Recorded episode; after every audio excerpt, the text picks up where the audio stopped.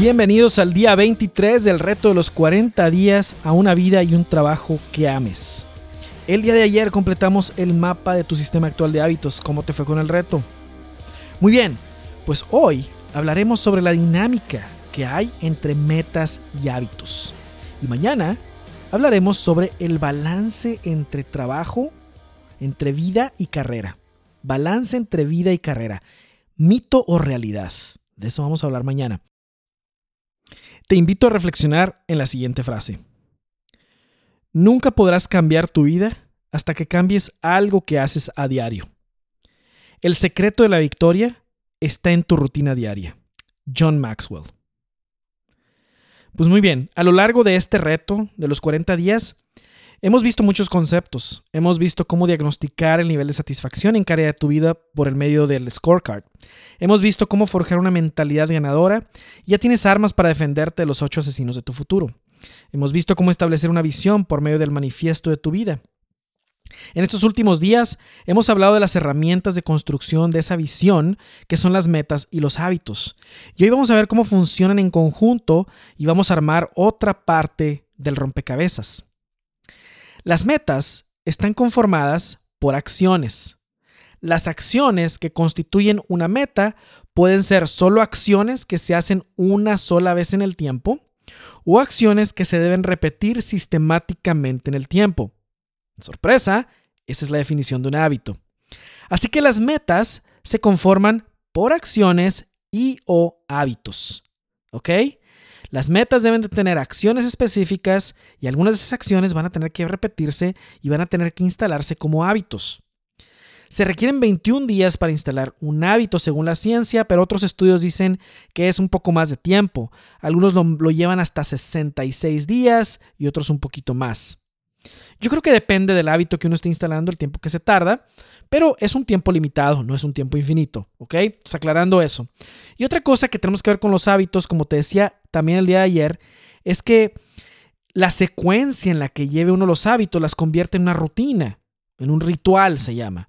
Entonces, dependiendo qué rutina sigas tú, en conjunto los hábitos dan otros resultados. Y hay que tener en cuenta esto a la hora de estar hablando de las metas, porque las metas van a requerir ya sea hábitos por separado o un sistema de hábitos, un conjunto, dos, tres, cuatro, cinco cosas que se van a tener que repetir.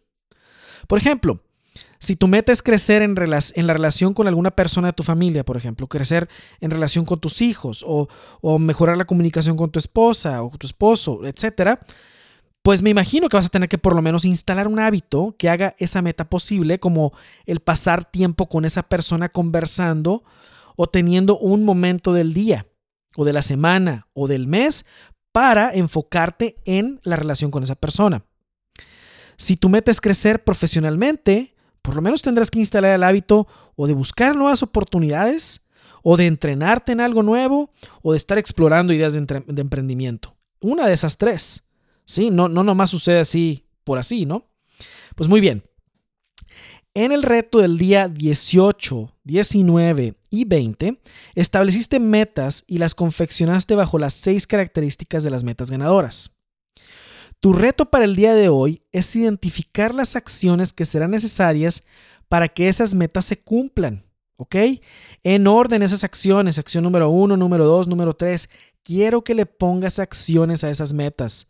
Ya definiste metas que son escritas, que son medibles, que son específicas, que son retadoras, que se conectan con tu vida, todas las características, ¿sí?